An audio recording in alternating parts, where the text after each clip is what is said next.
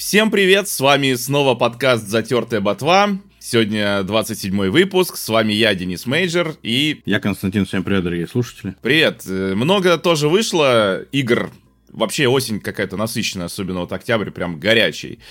Ну, вот я, например, поиграл в Borderlands 3 на Nintendo Switch. Детектив Пикачу вышел. О, для Redfall вышел патч на 60 FPS, что тоже сегодня обсудим. И Assassin's Creed Mirage тоже надо про него поговорить. Э, я во все это поиграл, но сначала давай, как всегда, с новостей. Поехали.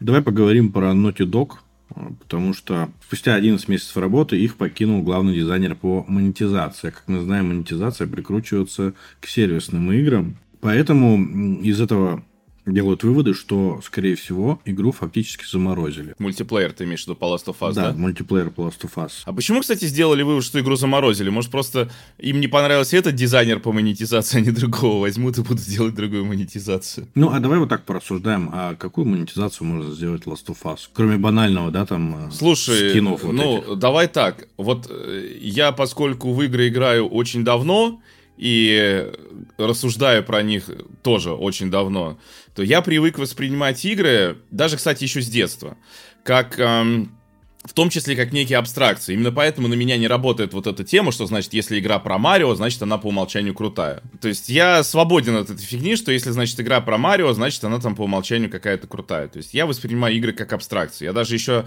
в детстве, вот, допустим, э, было же модно там игры по фильмам делать. И было очень много на Денде игр, когда чувак какой-то бегает, что-то собирает, ну, то есть такие, знаешь, как клоны Марио, либо как клоны, допустим, Мегамена, там, ну, такого плана, да.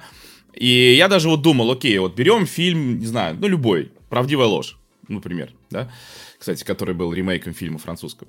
И вот я думал, так, где примерно будет бегать герой, что собирать, ну, то есть понятно, что геймплей у многих игр был плюс-минус одинаковый, вот, различались только вот эти вот э, лица, да, то есть лицо героя, название, что именно он собирает, или что ему дают за то, что он собирает. Ну, то есть, э, такого плана было очень много, да, там, похожих игр.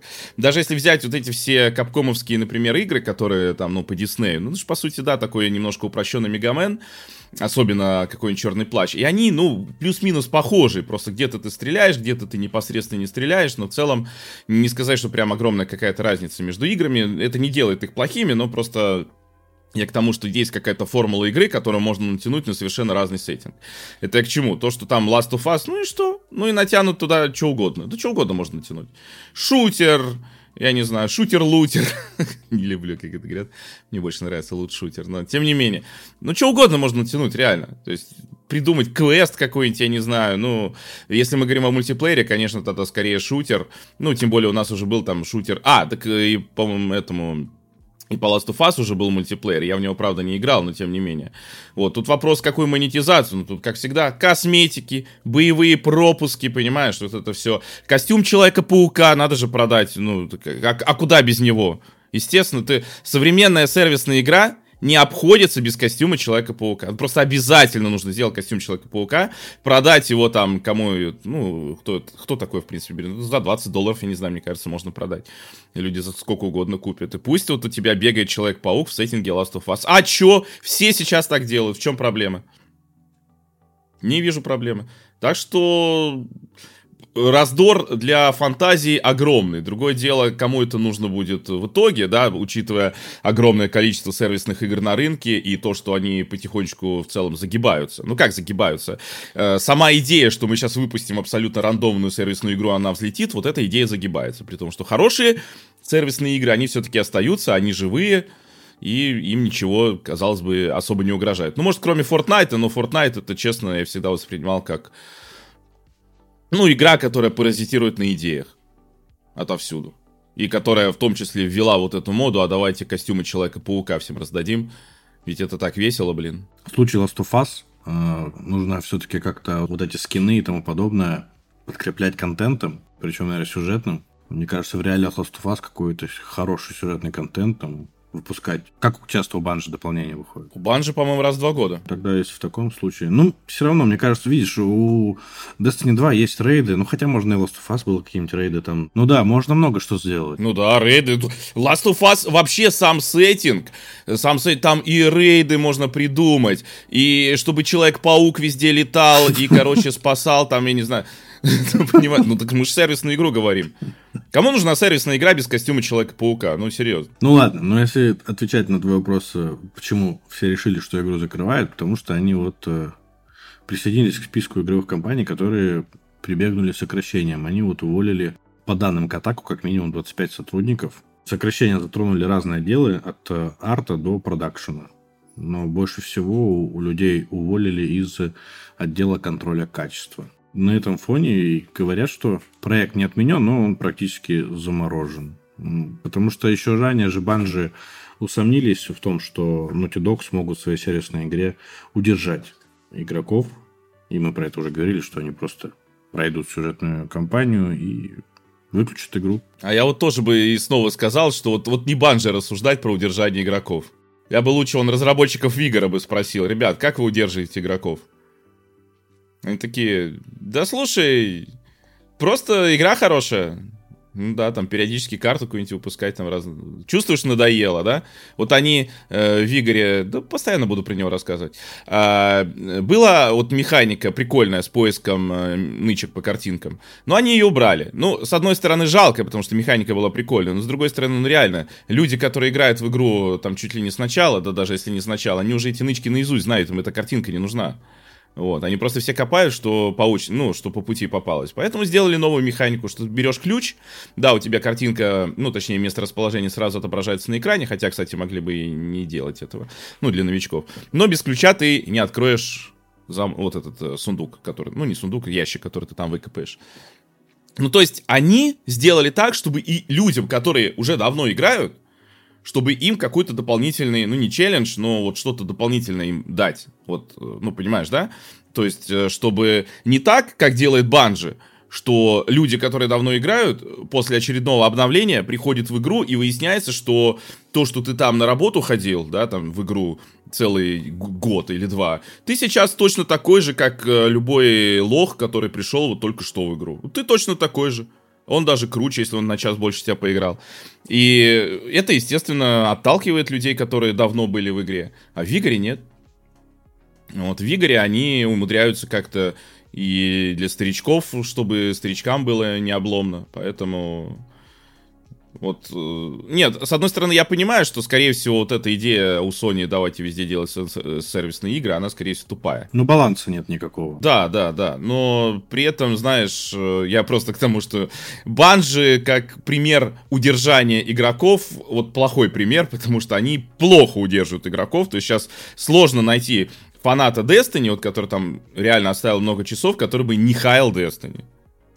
Это, по-моему, как раз свидетельствует о плохом удержании игроков. В том плане, что старые игроки уходят, а они только новых набирают. И вот эта вот ротация постоянно, ты про это? Да они, по-моему, уже и новых не набирают, ну, в Destiny. Ну, то есть, ну, ну кто сейчас вот новый идет играть в Destiny? Ну, мне кажется, это не то, что там игра умерла, нет, но она в таком какой-то вот стагнации, знаешь, вот... В этом смысле, мне кажется, у Банжи не очень хорошо с удержанием. То есть мне нравится core геймплей. Мне, в принципе, даже нравятся какие-то ну, вот если просто взять там игру, даже первые несколько сюжетных дополнений были огонь, но просто вот чем дальше ты смотришь, во-первых, сюжетные, вот опять же я уже говорил, они, несмотря на то, что делают вот это дополнение там два или сколько даже, может, три года, выходит новое, когда, дополнение, ты понимаешь, что это уже было. Ну, было, просто по-другому назывались там вот эти все фишки, силы там по-другому назывались, фракции, но, но было, то есть вот дежавю постоянное. И, то есть это не то, что, знаешь, вот вышел новый сюжет, и ты такой, вау, интересно узнать, что там есть. Вот. И плюс вот это, да, вся проблема, что они так и не придумали, как же все-таки уравнять в одной игре новичков и старичков, и они это делают за счет э, просто уравниловки, что, естественно, вредит старичкам. Ну, потому что когда ты, опять же, выбивал там долгих там многочасовых рейдах себе крутую снарягу, а она сейчас просто ничто, ну, это нехорошо. Ну, это нехорошо. Это так, так нельзя делать. Поэтому я говорю, Банжи это плохой пример именно по удержанию игроков. Может быть, они в целом сервисную модель как-то прохавали и понимают, что где что нужно делать, но именно удержание игроков, вот именно этот момент, именно этот момент у Банжи очень плохо реализован, и я думаю, что они как раз не очень хорошие консультанты вот именно по этой теме. Модель, про которую ты говоришь, что с каждым э, контентным давлением у них э, происходит вайп, грубо говоря, да, в оружии и тому подобное. Ну, в World of Warcraft такая же система. То есть там, по-моему, дополнение длится около двух лет, вроде бы. С выходом нового дополнения у тебя также все старое оружие, броня, оно как бы уже не имеет ничего под собой такого мощного. Что нужно добавить в этом контентном добавлении? То есть они новые пушки добавляют, естественно, твои будут слабее. Но ты же можешь все равно с этим оружием начать этот контент и как бы зарабатывать новые пушки. Слушай, ну я так скажу, я не то чтобы знаю, как надо, но в конце концов мне за это не платят, понимаешь, чтобы я говорил, как надо. То есть вот пусть меня возьмут... Не, я могу подумать на эту тему, но дело не в этом. Дело в том, что а какого фига я вообще должен над этим думать? Просто я считаю такую...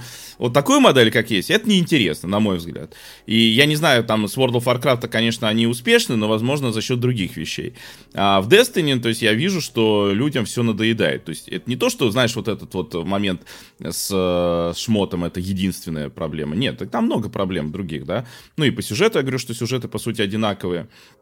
Вот, и то, что он каждый раз дороже и дороже стоит, то есть когда-то те дополнения, по-моему, 30 э, баксов стоили, потом 40, теперь 50 уже вроде обещают и, или уже 50. Ну, суть в том, что, то есть, там много причин для негатива, но в любом случае, то есть, давайте, возьмите меня на работу, заплатите мне, вот, вот там же платят, вот там, вот дизайнер, ой, не, не дизайнер, как это звучало, э, или дизайнер монетизации, как это? Вот? Дизайнер монетизации, да, все правильно. Вот, а я буду дизайнером по удержанию, значит, э, людей. И вот пусть мне платят вот их там бабло, и я придумаю кучу вариантов, которые будут работать. Я буду прям думать над этим, днем и ночью, потому что, естественно, там, ну, за две минуты нормальное решение вряд ли придумаешь.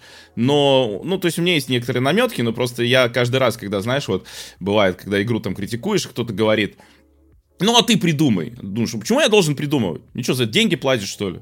Это им деньги платят. И они придумали плохо. Им денег заплатили много, а придумали они плохо. Вот пусть мне столько же заплатят, хотя бы сколько им, хотя бы за месяц. Я за месяц придумаю за месяц, не за две минуты, чтобы нормально, чтобы прям объяснить, что нужно делать, чтобы прям вот это с игрой сочеталось, вот. Так что я просто к тому, что существующая, ну, модель в Destiny, она точно плохая, поэтому я не знаю, как в World of Warcraft, потому что я в него толком, ну, я в него там поиграл чуть-чуть, да, там, ну, как бы, я не знаю, как там с новым сезоном чего, но я знаю, как в игре, например. Понятно, что в игре немножко другое, все-таки в игре не ММО. Но, слушай, Destiny-то тоже, понимаешь, это, с одной стороны, как бы не до ММО, потому что да, там все бегают в хабе, плюс э, в любое, ну не в любое, там в большинство заданий они мультиплеерные, тебе подбирают народ, и как бы твой шмот важен, но я как бы не настолько важен, понимаешь, чтобы вот это прям нужно постоянно вот это вайпать и все. Опять же, есть пример Monster Hunter, да, где, э, ну да, была вот такая история, допустим, вот взять эм, Райс, да, выходил, э, в Райсе был э, лау ранг, то есть низкий ранг и высокий ранг. Потом сделали одно дополнение, вот это которая забыл как, э, Sunbreak. И в него добавили еще и мастер ранг. Но мастер ранг всегда был в целом в Манхане, не помню с какого Манхана, или с первого даже был. Ну, суть в том, что да, с одной стороны, вот, твой шмот тоже в мастер ранке нужно новые собирать, но как бы для хайранковых заданий твой шмот все еще нормальный. Ты можешь, ну, хайранковые задания ходить со своим хайранковым шмотом, и все будет нормально. Поэтому даже Monster Hunter в этом смысле, мне кажется, получше. Просто есть отдельный, да, уже новый уровень сложности, новый уровень э, монстров, в котором, да, нужно собирать новый шмот. Но это никоим образом не вайпает твой предыдущий опыт. Как-то так, наверное. И не то, что, знаешь, чувак, который придет с нуля, он будет э, там рулить. Нет, не будет, потому что ему тоже нужно будет пройти все равно предыдущий контент. Да, там, как правило, что вот в World этот Iceborne, когда выходил, что в Райсе Sunbreak, когда выходил, то есть они дают броню, которая, ну, такая имбовая. Там ветка брони, ветка оружия, она такая относительно имбовая, то есть, да, у тебя, когда ты, допустим, проходил основной сюжет, такого не было, но все равно соблюден какой-то баланс. То есть это не то, что имбовое, что все, теперь вообще можно э, базовый контент пройти и не париться. Нет, ты все равно будешь париться, просто тебе будет немножко проще, чем тем, которые были изначально люди, но это просто чисто, чтобы ты быстрее это прошел. Ну, то есть нету такого разрыва, вот такой несправедливости, как, ну, вот опять же, в той же Destiny. Говорю про про то, что играл. World of Warcraft не могу комментировать. Видишь, в Монхане-то не только броня же решает, а скилл еще нужно иметь. Да, да. А в Destiny, ну, у тебя кроме оружия ничего нет, и, естественно, чем оно мощнее. Не, ну в Destiny скилл тоже, извини, нужен. Это все-таки шутер, там нужно попадать.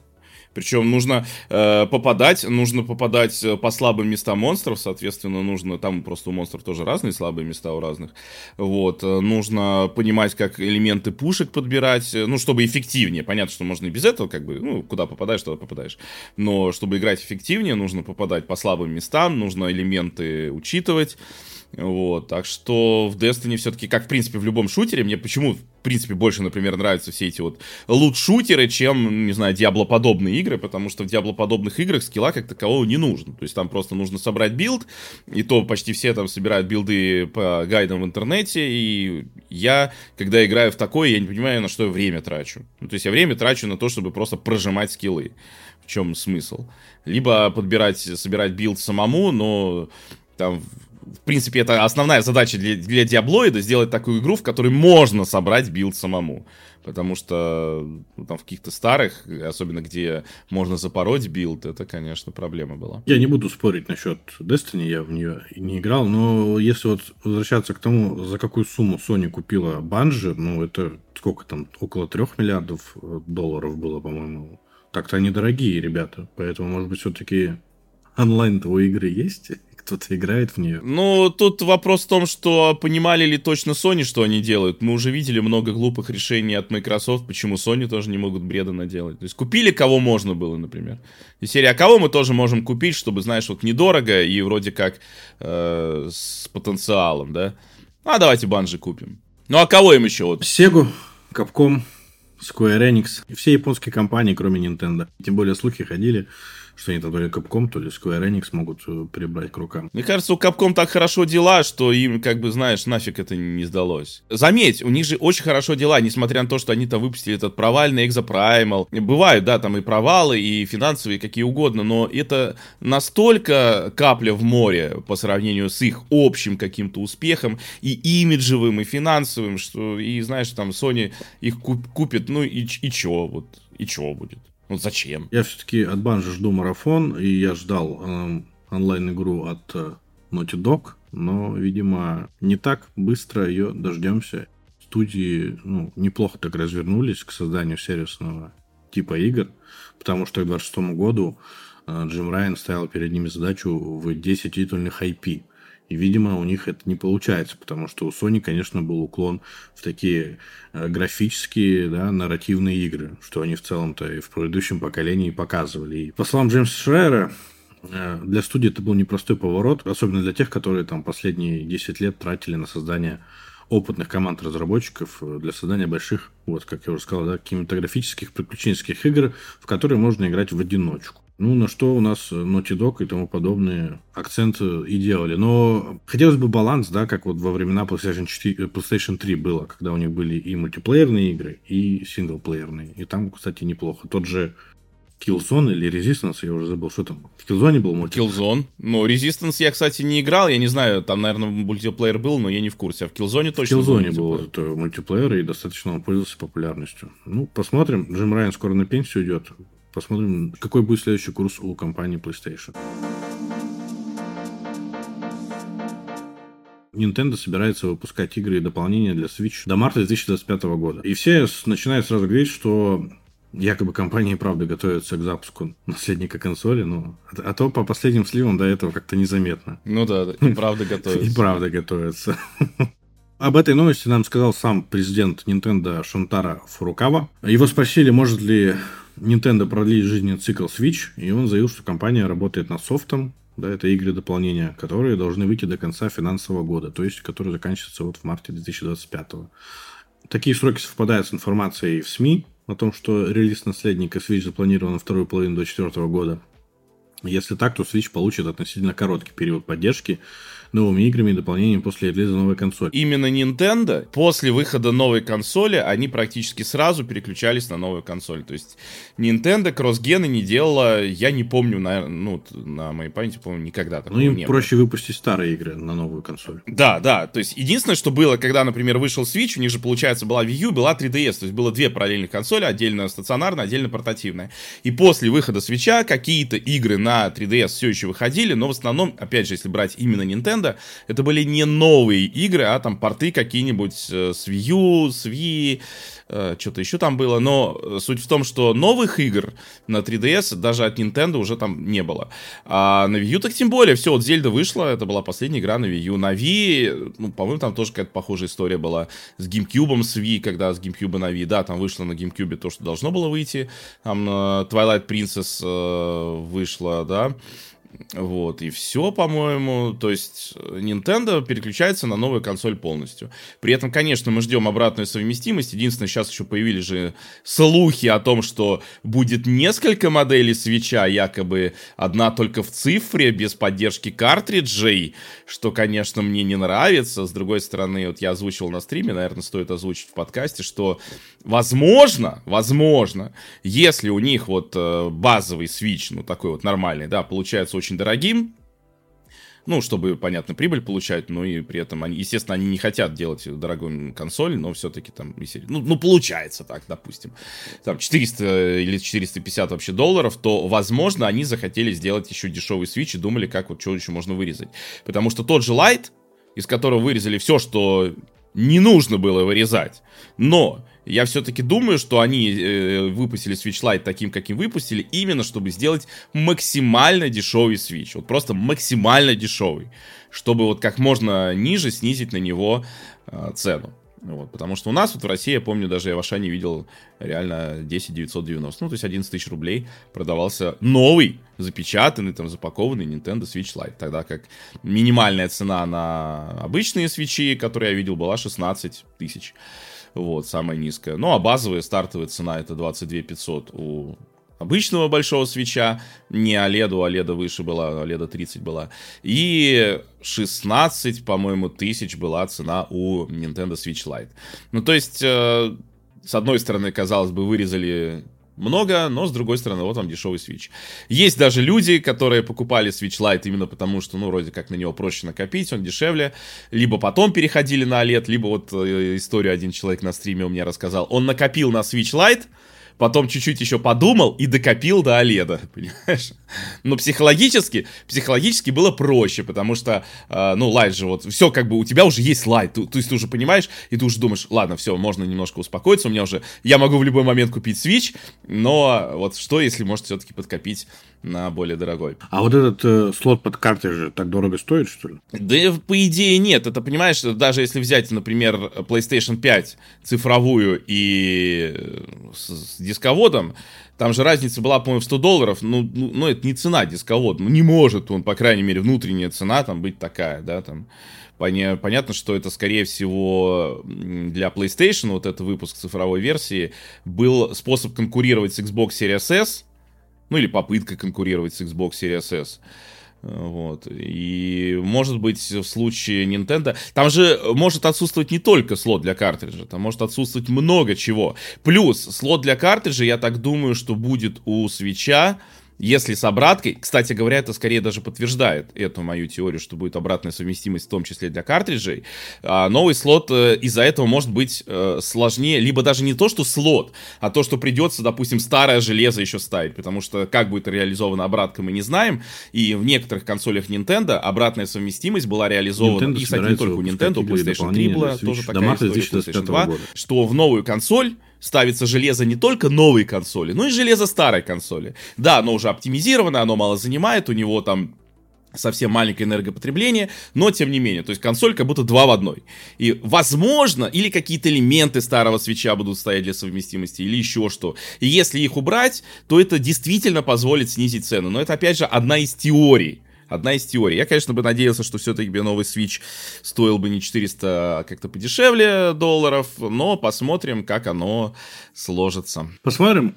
Ну, Фурукава не отвечал на вопросы о новой консоли. Он сказал, что главная задача Nintendo с любым продуктом выпустить то, чего потребители действительно хотят. Вот. еще он заявил, что компания расширяет внутренний штат разработчиков, поскольку процесс создания игр становится более комплексным, и компания не против покупки других студий, но те должны хорошо понимать подход Nintendo к разработке.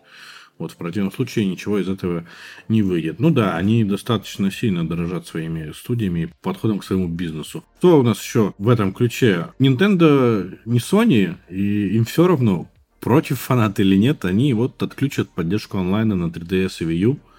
И закончится это все в апреле 2024 года. Switch не такой дорогой, и количество вообще проданных копий свеча, оно большое, и, наверное, все люди уже давно перешли, все фанаты уж тем более, Nintendo на новую платформу. И поэтому, не знаю, сильно не расстроиться этому, как думаешь? Я, смотри, э, я думаю, что, ну, понятно, допустим, Mario Kart 7, наверное, не так сейчас актуален, как все равно Mario Kart 8 лучше в целом. Но есть, конечно, игры, которые заменить сложно. Например, Monster Hunter 4, который есть на 3DS, он на ней заперт, потому что его больше нигде нет. И в которой э, все-таки это многими фанатами Монхана считается лучшим Монстр Хантером. И, конечно, будет обидно остаться без него. Но мы недавно слышали, что, в общем, Капком шевелит булками, вроде как собираются что-то показывать по поводу нового Монстр Хантера. Нового или старого нового неизвестно. Но я тут подумал, пришла мне мысль, что если они переиздадут четвертый Monster Hunter на Switch, как минимум вот этот момент с этой онлайн-игрой уже будет, э, ну, не настолько актуален, да.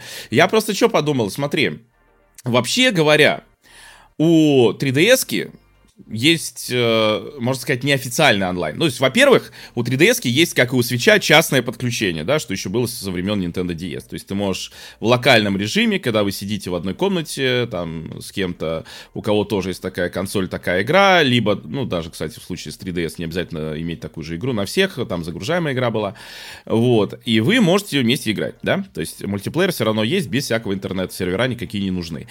А, есть на эмуляторах, как минимум, способ подменять локальное соединение онлайновым соединением. То есть владельцы эмуляторов, ну не владельцы эмуляторов, неправильно говорить, наверное, те, кто играет на эмуляторах, могут играть онлайн как бы через частное подключение. Ну, то есть, в принципе, даже, я думаю, для 3DS могут э, или для ПК выпустить какой-то клиент, к которому будет подключать 3DS, или, может, даже уже выпустили, я не помню. Вот. Ну, то есть, способ поиграть онлайн, если ты прям хочешь, он, в принципе, благодаря пиратам, существует. И я думаю, будет существовать. Но я все-таки, конечно, надеюсь, что тот же четвертый Monster Hunter получит э, какое-то переиздание, вторую жизнь. Потому что вот как-то его не хватает. Тем более, что какие-то идеи, которые были в четвертом Monster Hunter, нифига не перекочевали в новые Monster Hunter, поэтому, извините, завезите к нам чтобы было поиграть где онлайн. Так что посмотрим. То есть здесь нужно еще вот реально посмотреть на Capcom. Конечно, еще раз, есть и другие игры на 3DS, которые, наверное, имеет смысл играть онлайн. Скажу о том, что группа фанатов вот работает над собственным проектом по воссозданию серверов э, Wii U и 3DS. Ну вот, вот, вот. Я думаю, Nintendo не будут против сильно. Не знаю. Я про 3DS-то только рассказал. На Wii U, конечно, все гораздо сложнее, поэтому на Wii U надо. На Wii U, да, и Splatoon, и Xenoblade Chronicles 6. Ну, тут опять же, Nintendo, если бы они его переиздали на свече, ну, конечно, было бы всем проще, чем вот это вот все, но они не торопятся. Ну, может, на новый свич уже? Да хоть на какой, ну, просто вот реально... Ну, слушай, на этом свече вышло три Xenoblade и дополнения. Ну, как бы многовато. Надо на следующее что-то оставить. Не дутно. Надо что-то оставить, я считаю. Я думаю, а, возможно, с иксом еще и графона накрутят. Ну, вот если они реально прям ее обновят, потому что в текущем варианте, вот как она есть, ее можно было на Switch выпустить. На новый Switch, тут уже, извините, ее надо прям апать. И графон апать, и, может быть, геймплей там где-то потюнинговать. Там тоже были бесячие моменты, например. Ну, а Xenoblade Chronicles первые сильно апгрейдили? Ну, прилично, да. Там же движок поменяли, весь арт перерисовали. Там вообще арт-дизайн сменили. Так что первый был, да, очень серьезно. А что если X выходит на новый Switch, первая часть, и они туда еще потом завозят вторую и третью. Я не хочу еще две части новые. Я хочу X. Ну, дайте мне X. Нет, у тебя будет X, а потом еще X2 и X3. Как тебе? Ну, вы, звучит как финалки. Да, у тебя есть девятка, потом, да, потом X, который вроде как десятка, но потом у тебя есть X2. Ну ладно, пусть будет 2X, 3X. Так лучше? А, а да, а 12 это отдельно. То есть X2 это не 11, не 12, нет, это X2. Что, запутался? А вот.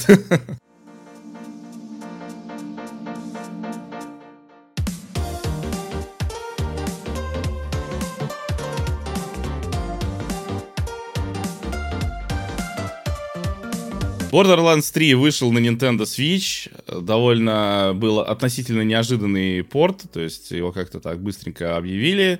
Я сначала думал, что может это какой-то прикол. Потом раз как-то вот так раз взяли и выпустили. И, слушай, в целом порт вышел сильно лучше, чем ожидалось. Более того, сейчас такое ощущение, что он даже как-то поприятнее играется, чем предыдущие порты Borderlands, что, ну да, вообще странно. Но единственное, что да, здесь немножко плавает разрешение, местами мыльцо, текстура местами мыльцо, но они сделали, разработчики, они не стали блокировать фреймрейт на 30 FPS, поэтому он плавающий, он там где-то 40, иногда даже 50, не знаю, если, наверное, в небо смотреть, может быть и 60, но в целом за счет этого получилась отзывчивость хорошая. То есть реально очень отзывчивое управление очень комфортно играть, но я просто что, я же пошел в итоге играть в этот самый, в борду снова на Xbox, потому что все-таки мне тема лут-шутинга, она мне интересна, и шутинга от первого лица.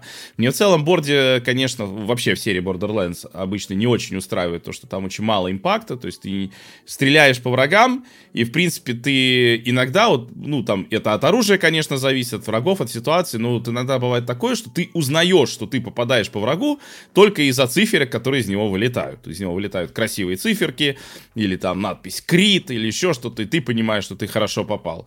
А иногда враги как будто даже не реагируют там на твои выстрелы. Ну, то есть ты стреляешь, стреляешь, они просто стоят, стоят там. Вот циферки летят и все. Ну, вот, чего-то такого не хватает. Но в целом, ну, я просто поэтому очень долго метался между Borderlands Destiny, Borderlands Destiny, но Destiny, наверное, все-таки пора похоронить.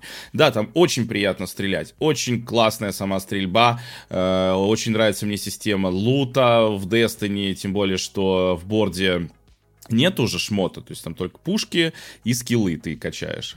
А шмота нет. Вот. Но при этом все-таки собирать что-то свое из Destiny, наверное, про, наверное, интереснее, чем из... Э, ой, в Борде интереснее, чем в Destiny собирать вот именно какой-то свой билд персонажа, потому что за счет скиллов. Потому что в Destiny там, ну, меньше вариативности, меньше пространства для какого-то вот именно своего подхода. А в борде, особенно с DLC, вот я так понимаю, со всеми DLC, потому что там уже по-другому можно скиллы распределять. Э, вот. И на Switch-то как раз версия со всеми DLC вышла, она там, ну, я ее качал в зеленом магазине, она занимает там 25 гигов. А так базовая версия что-то 8,5 занимает. Но со всеми э, DLC, правда, может быть, установка меньше занимает. Я не посмотрел-то, не проверил потому что там из серии, знаешь, качаешь, а она просто обновляет уже имеющиеся данные, поэтому установка может быть меньше занимать, я не знаю точно.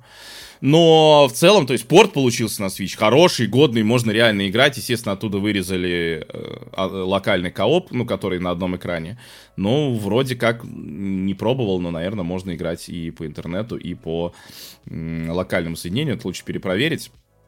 Вот, но, естественно, на одном экране нет. Но, тем не менее, так что, видишь, на свече теперь все Borderlands. Реально все.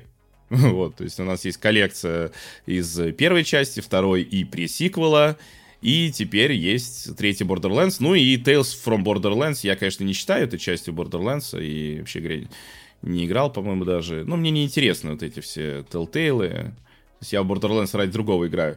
И, единственное, что пока непонятно, будут ли Тайни Тину портировать. Ну, я думаю, портируют. Ну, если уже Borderlands 3 портировали, ну, чего стоит. Ну, вопрос в том, насколько она была популярна. Я так понимаю, что игра в целом особой популярностью это все-таки не пользовалась. При том, что сначала же это вышло как DLC ко второй части была э, вот э, такая мини, мини-игра, ну не мини-игра, а ну DLC. А потом сделали именно основную. И я так понимаю, что если DLC-то еще было более-менее популярно, вроде как сама игра, насколько я понял, ну как-то вот в тени осталась у основной серии. Вот. Поэтому, может быть, нет смысла ее выпускать на Switch. Я не, не, не особо прям фанат Borderlands, но вот у меня знакомый, он с трепетом ждал это дополнение. Он его купил, и он, он, он все прошел, что связано с Borderlands. Ну, то есть, ну, видимо, это он прям такой фанат. Ему понравилось дополнение, кстати.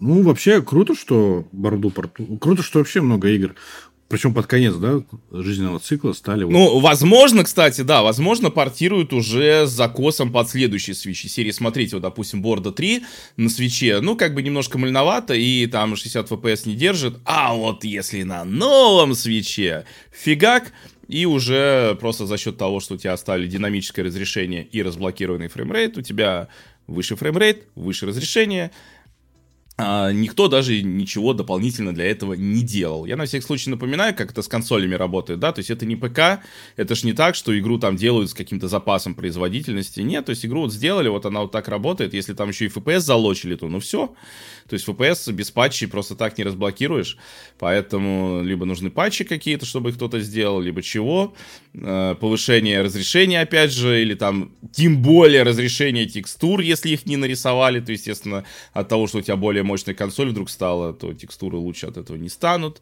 Вот, поэтому, если разработчики как-то заложили какой-то потенциал, но по поводу текстур, конечно, никто на свече этого не делает, потому что на свече и так мало места, стараются экономить, поэтому, естественно, не будут, знаешь, там, как на Xbox, две разных версии текстур, вот под такой и под такой. Хотя даже на Xbox сделали, что они качаются на Xbox Series S один набор текстур, да, а на Xbox Series X другой. Но это не для всех игр.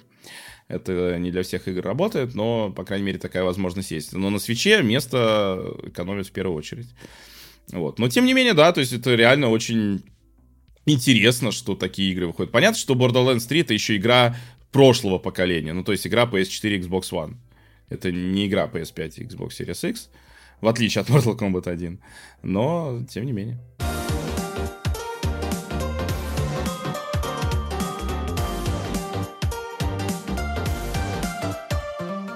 Assassin's Creed Mirage. Я в него поиграл по подписке Ubisoft Plus, которая у меня уже неплохо так и купилась, потому что, ну, понятно, я взял пока на месяц, она скоро закончится, но я уже прилично так поиграл в The Crew Motorfest, и сейчас уже прилично поиграл в Assassin's Creed Mirage. По крайней мере, в Assassin's Creed Mirage я поиграл достаточно, чтобы понять, что я не хочу ее покупать. То есть, если Crew Motorfest я еще по скидочке э, все-таки куплю. Э, Причем, спасибо Ubisoft за что они просто красавчики, что я могу купить Crew Motorfest. Вот я в него на Xbox играю. Но, в принципе, если будет скидка на плойке, а на Xbox нет, я куплю на плойке, и у меня те же самые сохранения подцепятся и будут работать. Спасибо Ubisoft. Все должны так делать. Почему никто не копирует у Ubisoft эту фишку? А? Все только срут Ubisoft. Да, Ubisoft делает посредственные, ну, как бы не шедевры, да, ну, в основном, там, за исключением Марио Кроликов, там, Rayman Legends, что-нибудь типа такого. Но Блин, они сейчас самые продуктивные. Вот мы сейчас срем Microsoft, Sony, что игр тонет, особенно Microsoft, да? У Ubisoft, ты посмотри, они выпустили The Crew Motorfest, они выпустили Assassin's Creed Mirage, сейчас выйдет Принц Персии, выйдет этот Аватар, выйдет Star Wars Outlaws, и... Подожди, еще что-то какая-то нет, уже не помню. Ладно, короче, в принципе, ты понимаешь, количество игр, они могли свою консоль уже изобрести, Понимаешь, да? Консоль с Ubisoft Plus. Там. Подписочная модель, в принципе, консоль бесплатно из магазина забираешь, просто за подписку платишь. Ну, сразу, естественно, оплачиваешь. Знаешь, как это, э, кофемашину ты покупаешь, вот периодически скидки серии просто кофе купи, там, пачку там на год, чтобы тебе хватило, и, тебе, и забирай бесплатно кофемашину. Ну, это я так фантазирую. Ну, так вот, э, что я говорю, что на самом деле у Ubisoft очень хорошая продуктивность. Так вот, что я хочу сказать по Assassin's Creed Mirage. В каком-то виде это возвращение к корням, но не настолько. То есть это скорее, ну знаешь, визуальное возвращение к корням, и серия у нас снова там арабская тема, да, там вот это все. Но геймплейно, да, они убрали уровни эти бесячие, они убрали крафт шмота, вот это все, по-моему, я не видел этого, то есть оно так как бы уже этого нет. Но я не могу сказать, что оно прям вот вернулось к тому, что было. Нет, не вернулось. Не вернулось оно к тому, что было. Нет, это не тот ассасин, который был. Это как э, Origins, допустим, или там, ну, Valhalla Odyssey, из которой вырезали просто эту ролевую систему и ничего взамен не предложили. Я не могу сказать, ну, это ролевая система, условно, конечно, не могу сказать, что это сильно хорошо. В целом, э, играется, ну, можно позалипать. Но я скажу так, это сильно не обязательная игра. Я вот даже на стриме качнул Unity, вот, в которой я что-то пропустил в свое время, и там сейчас на Xbox FPS Boost даже 60 FPS, и я тебе скажу, я бы скорее в Unity бы залип. Они не вернулись к старой формуле. Они просто взяли из новой формулы, вырезали какие-то элементы. И воспринимается игра немножко без зуба. Ну, то есть, вот, знаешь, ну, вот э, как-то, как тебе сказать... Короче говоря, без огонька. Вот. Поэтому я понимаю, что да, там уже издание, там IGN поставили ее там в десяток ассасинов. У нас уже столько ассасинов, что... Зато конвейер это Марио Зельда, не перепутай. Они выкинули оттуда изгоя из десятки и поставили туда Мираж. Правда, изгой был на девятом, а Мираж теперь на десятом. Ну, в общем, ладно, как-то у них так получилось. Короче говоря, я точно, наверное, не буду играть дальше в Мираж, потому что я не, ну, просто не вижу какого-то большого смысла в это играть. То есть, э, историчность игры... Знаешь, вот у нас же здесь Багдад, у нас Багдада раньше, по-моему, не было, правильно? Первая часть там Дамаск был. Первая часть Дамаск, Иерусалим и Акра. Ну, суть в чем? Насколько я помню, Багдада раньше не было. Но вот, серьезно, какие-то локации я по нему бегаю, да я такие видел уже в других ассасинах, один в один. Я допускаю, что, возможно, там эти восточные города строились э, прям одинаково, как сейчас, да, там, ну или как в более позднее время, там, это э, западная Европа, которая вся там одинаковая в центре.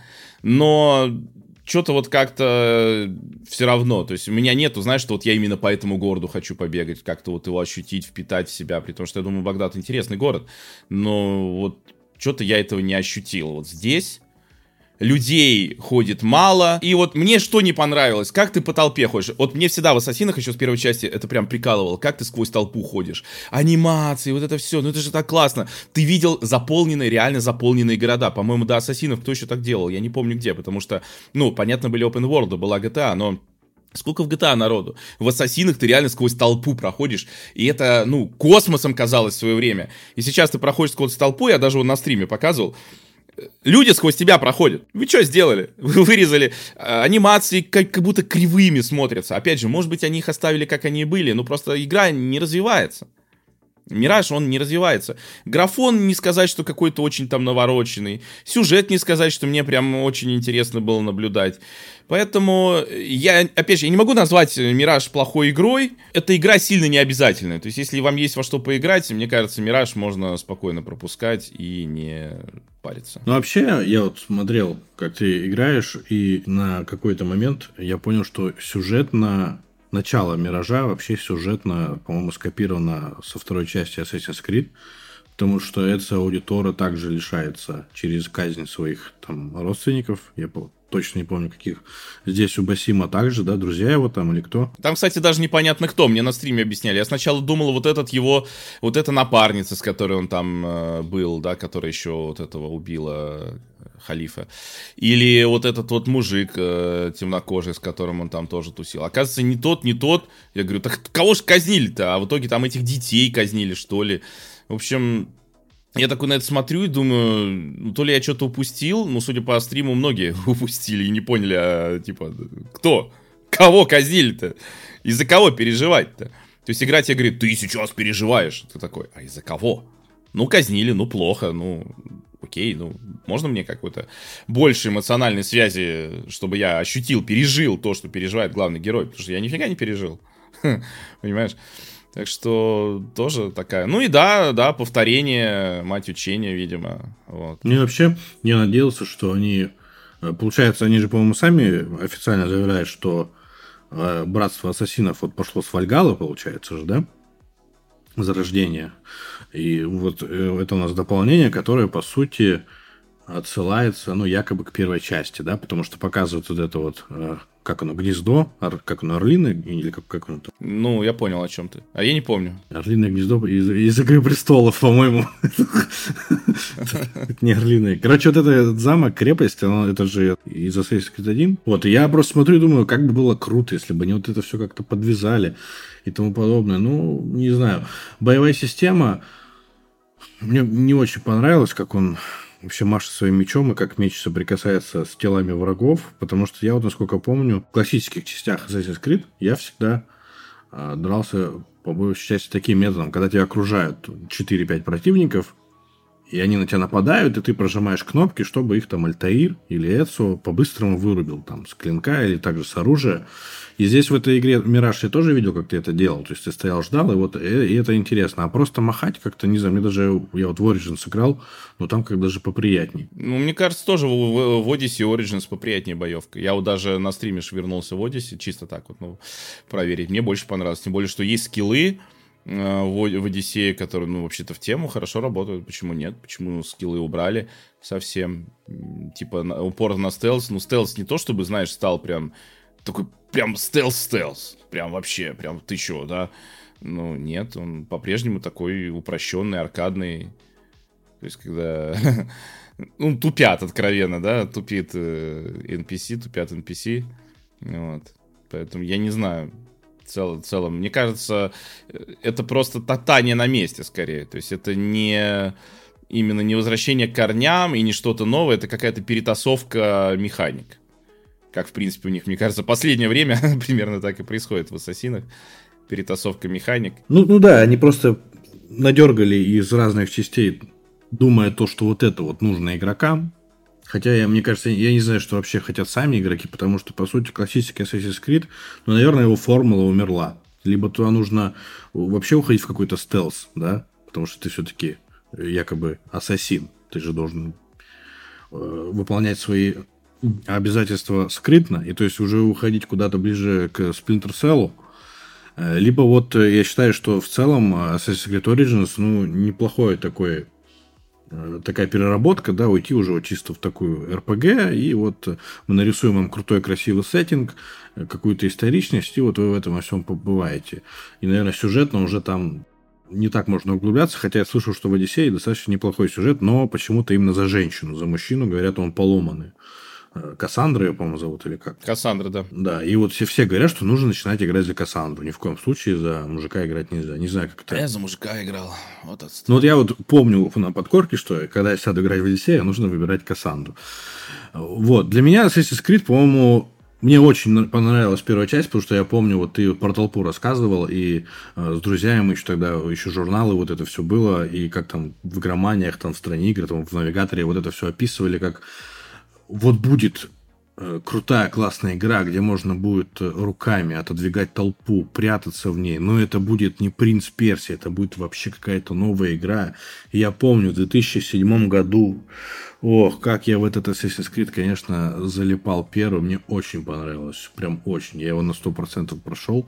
Потом выходит вторая часть, это еще мне больше понравилось.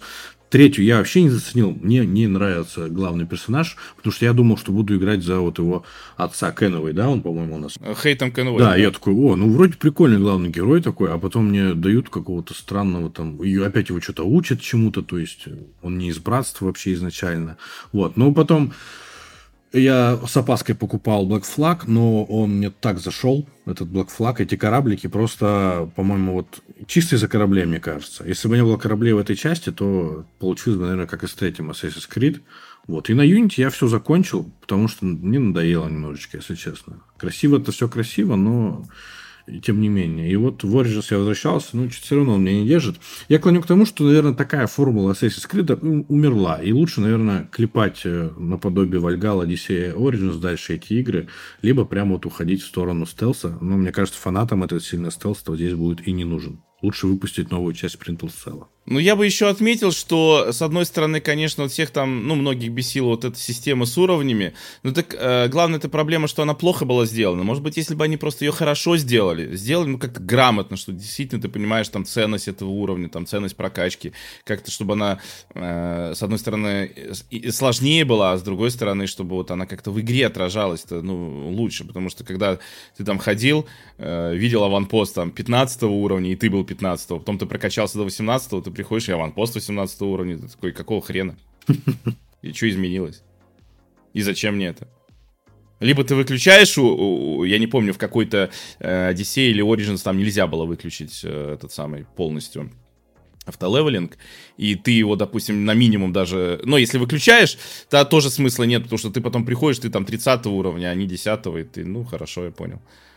Вот. Но в целом Одиссея, наверное, вот из этих вот, из э, а-ля ролевые игры мне больше всего нравится, потому что там и интересная вот эта идея э, сражений между двумя, ну, по сути, фракциями, да, вот, и как-то сайды там наиболее какие-то, мне кажется, интересные. Греция в целом очень красивая, и анимации при этом по сравнению с Origins, мне кажется, все-таки доработали. В Origins вот я возвращался несколько раз, переключался прям между Odyssey и Origins туда-сюда. В Origins какие-то более рваные анимации, плюс ездить на верблюде мне, сорян, не нравится, тоже потому что у него какой-то рваные анимации.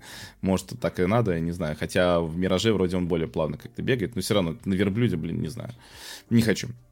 Вот, и храмы эти все одинаковые, египетские. Мне нравится тема Египта, но, блин, что-то, мне кажется, игра про Египет мне э, больше другого формата. Там же еще временной промежуток такой, что Египет более греческий. Да, да, да, да, да. Я помню еще после Одиссеи, когда через. Ой, после Origins через год выходит Одиссея, я смотрю там первый арт и говорю, так то же самое, блин.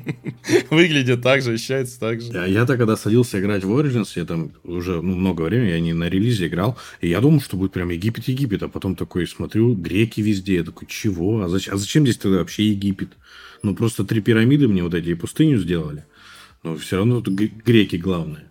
Ну, не знаю, я вообще фанат э, серии Assassin's Creed. Я первые три части, э, ну, четыре даже, я прям следил за лором. Я открывал все эти побочные видеоролики и записки и тому подобное. Мне очень было интересно. Я и за Дезмонда болел, э, как, как за себя. Но после определенных событий в лоре я такой, ну, что-то... Наверное, получается, что вот на третьей части Assassin's Creed закончился, а четвертая часть это такой доп, э, какой-то завершающий эпилог. Ну, я посмотрю «Мираж». Мне все-таки что-то там цепляет, какая-то вот это вот какие-то отрывки из э, классических частей Assassin's Creed. Ну, я попробую, я покупать не буду, уже точно. И подписку даже оформлять не буду на Ubisoft Play или как он называется, я дождусь, пока ее... Ubisoft Plus. Ubisoft Plus. Я дождусь, пока ее добавят в Game Pass или в PlayStation Plus. Обидно, если честно. Я же думал, что Мираж будет прям вот и сюжетно прям... Не знаю, может, там и сюжет неплохой еще. Я не читал ни отзывы, ничего.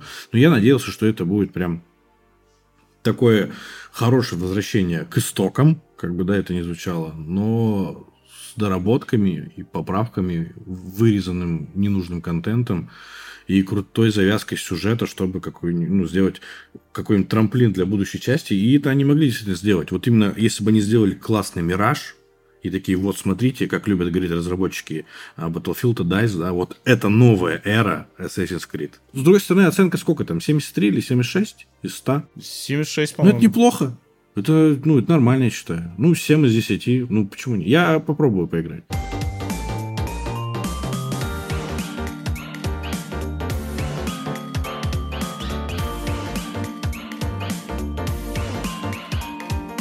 Короче, вышел у нас наконец-то долгожданный патч, долгожданный, на Redfall 60 FPS для Xbox Series X, по крайней мере, не знаю насчет Series S. А, там, конечно, в списке чего изменили, там такие изменения, как будто прям теперь игра нормальная стала. Нет, не стала, спойлер. Вот. А, и искусственный интеллект по-прежнему тупой, как пробка. Может быть, там что-то и подкрутили, но он по-прежнему тупой. Вот. Разве что теперь это все в 60 FPS. Теперь он тупой в 60 FPS, понимаешь? Вот. Графон тоже местами, я помню, там грутишься, когда в этом э, подвале каком-то на пожарной части, и там я смотрю на кровать, а там, ну, типа, кровать, она как бы немножко не заправлена, да, и такая мятая, я такой думаю, она как-то остро мятая, такие, знаешь, прям полигоны видны, я такой думаю, ну, может быть, подгрузится сейчас, я же помню, как в Redfall э, подгружалось все. Нет, а, так самое интересное еще патч-то вышел как? То есть это теперь опция в настройках режим производительности. Я не понял, что она меняет. Скорее всего, меняет разрешение. Но суть в том, что опция, понимаешь? Опция, которая по умолчанию не включена. Они думают, что это опция. Они там долбанули, что ли, все? Они думают, что в 30 FPS их игра работает лучше, поэтому 60 FPS это опция. Да, да, да, да, да. Поэтому да. Ну, ну, мы, ну мы сделали, потому что вот вы как-то просили, но вообще-то на самом деле. Думаешь, опция, Карл. По-прежнему ужасно управляется. Вот этот какой-то input lag в управлении. Очень. Вот я же как, я же еще в борду на свече поиграл. Вот, я поиграл в борд на стриме на свече на минуточку. И, в, и в Redfall пошел. На элит контроллере, Карл, да? Догадайся, какая игра приятнее и удобнее играется. Ну, так на свече, конечно, еще прицеливание гироскопом, понятно, но помогает, помогает. Но все равно, то есть, ну, неприятно играть. То есть, вот ты идешь даже, я не знаю, с Redfall, пойдешь там в нормальный шутер, в тот же Borderlands 3 на Xbox. Он будет гораздо удобнее управляться с того же самого геймпада без поддержки гироскопа. В общем, э, не знаю, короче говоря, с этим Redfall. То есть, с одной стороны, понимаешь, хорошо, что сделали порт на 60 FPS. Ой, патч. С другой стороны, знаешь, вот есть же пословица или поговорка, это все время путаю пословицы и поговорки, что ложка к обеду дорога. Скорее поговорка. Сделали, конечно, молодцы, но сейчас он вообще никому не нужен. Ну, вообще никому. Тут недавно было кто-то на ДТФ там прикалывался, сравнивал онлайн, ну, то есть количество людей э, в Стиме, в Redfall, и еще там в какие, какую-то там вообще взяли дичь какую-то просто полную. И там больше, чем у Redfall. Redfall что там 5 человек или 15, я не помню. Понятно, что в Steam Redfall, я думаю, вообще мало кто брал, потому что это же надо покупать. То есть у тебя есть Game Pass подписка, да, которую можно оформить относительно дешево и на ПК, и на Xbox. И зачем покупать э, такую игру за деньги? Вот. По крайней мере, не проверив ее там на подписке. Так что Redfall, я думаю, покупали не так много людей, поэтому, конечно, онлайн в Стиме это не такой показательный, может быть, но все равно, все равно, то есть была бы, конечно, игра как-то интересная, и я не знаю, о чем мы не думали. Ну, мы уже это обсуждали, мы с тобой играли на релизе, и я просто сейчас снова там окунулся, и я вот пытаюсь найти в этой игре что-то, ну, даже там знаменитый Immersive от Arcane. Ну вот я конкретно на стриме говорю, вот пойду я в этот маяк. Что я там нашел? Вот какой иммерсив я там нашел? Никакого. Абсолютно никакого. У тебя просто дорога на маяк. Да, дорогу можно, я там немножко ее зарашил снизу. Вот, как лошадь в Кариме примерно. Ну и все, а в самом маяке, ну, я нашел несколько записок. Ну, то есть, э, это не иммерсив. Это не иммерсив, серьезно. Ну, это просто ты нашел несколько записок, это не иммерсив.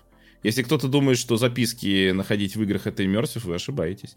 Я понимаю, там был бы какой-то, не знаю, интерактив, вот там это что-то комната управляющего или чего, я не помню. И вот ты бы там нашел я не знаю, какие-то видеокассеты, которые он хранил, тут рядом стоит видик, и можно там что-то на них глянуть, или, не знаю, потрогал какие-нибудь там краники, которые что-нибудь открывают, или что-нибудь, ну, то есть, ну, хоть что-то, да, там интерактив, почту почитать да? Не записки, почту, вот, ну вот как э, в Deus Ex, как, не знаю, в Prey хотя бы.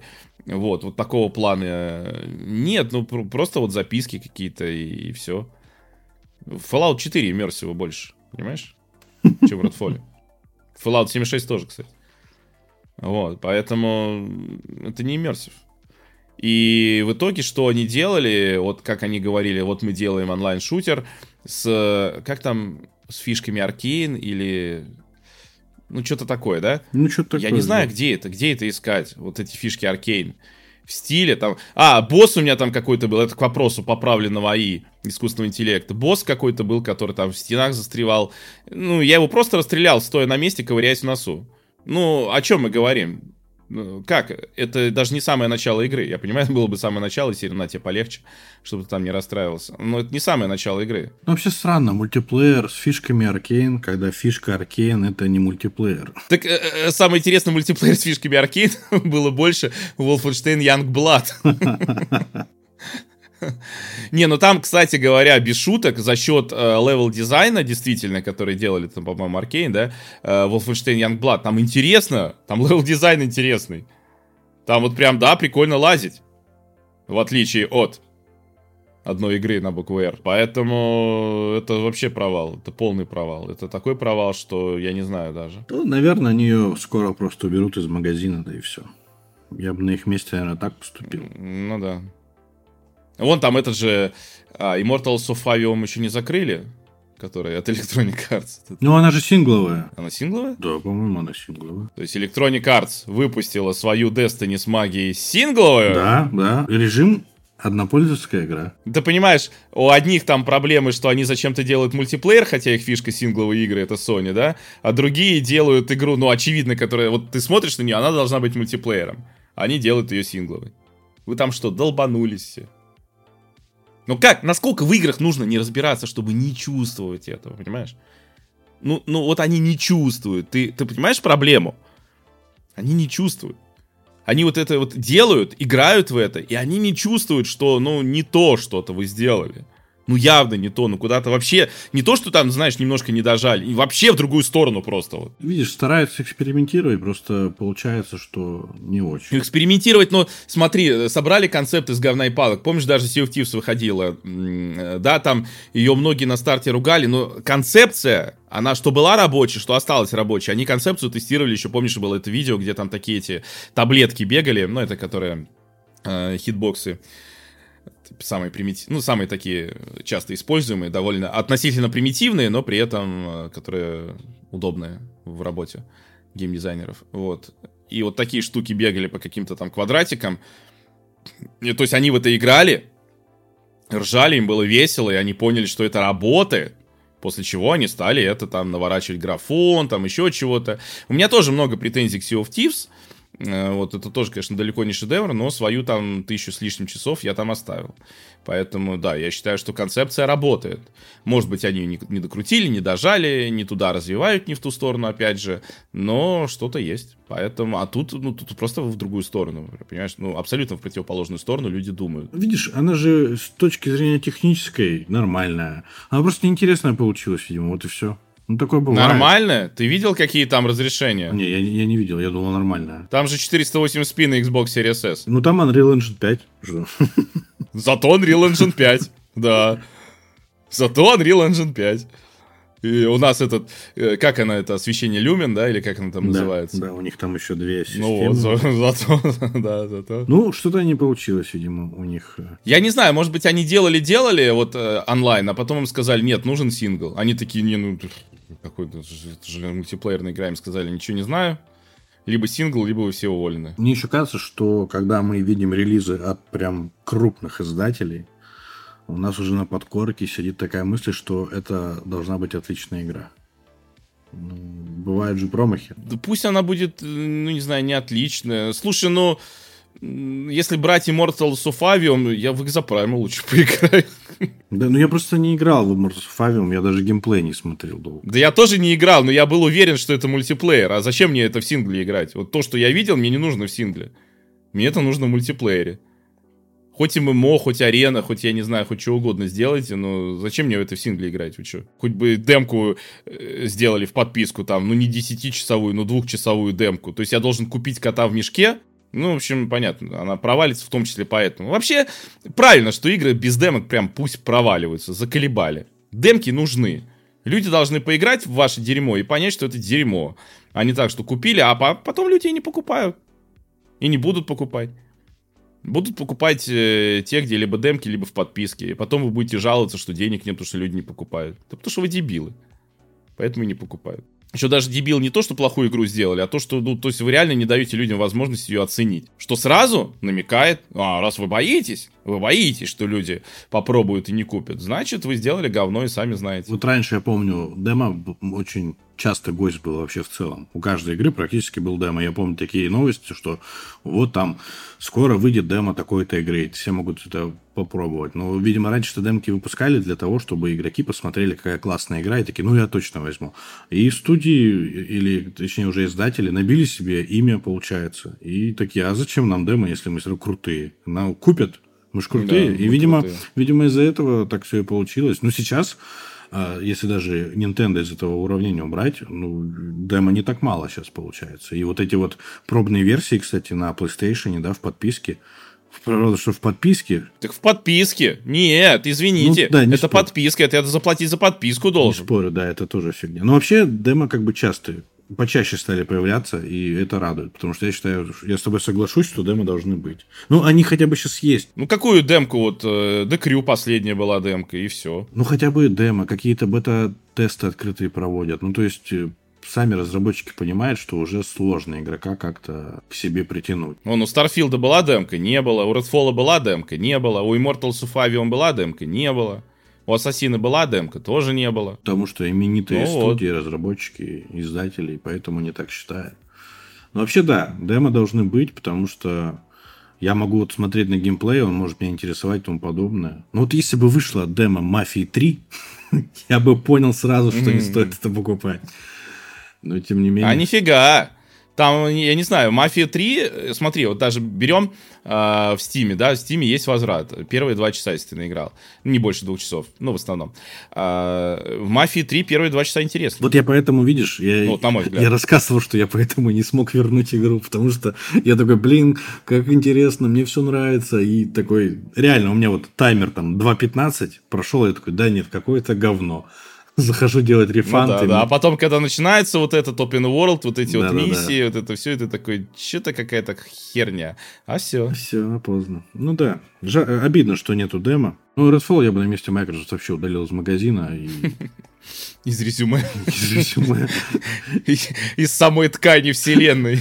Да, потому что, ну, это как-то вообще непонятно что. Хотя по первым и по последующим геймплейным трейлерам я когда смотрел, я думал, что, ну, может быть, это там не шедевр, не 9 из 10. Ну, на семерку, я думал, будет точно Redfall, знаешь. Хороший такой кооп. Я все трейлеры, которые видел, я, я говорил, что будет дичь. Вот я сразу, я когда первый еще трейлер увидел, я говорю, какая-то дичь полная. Так и вышло.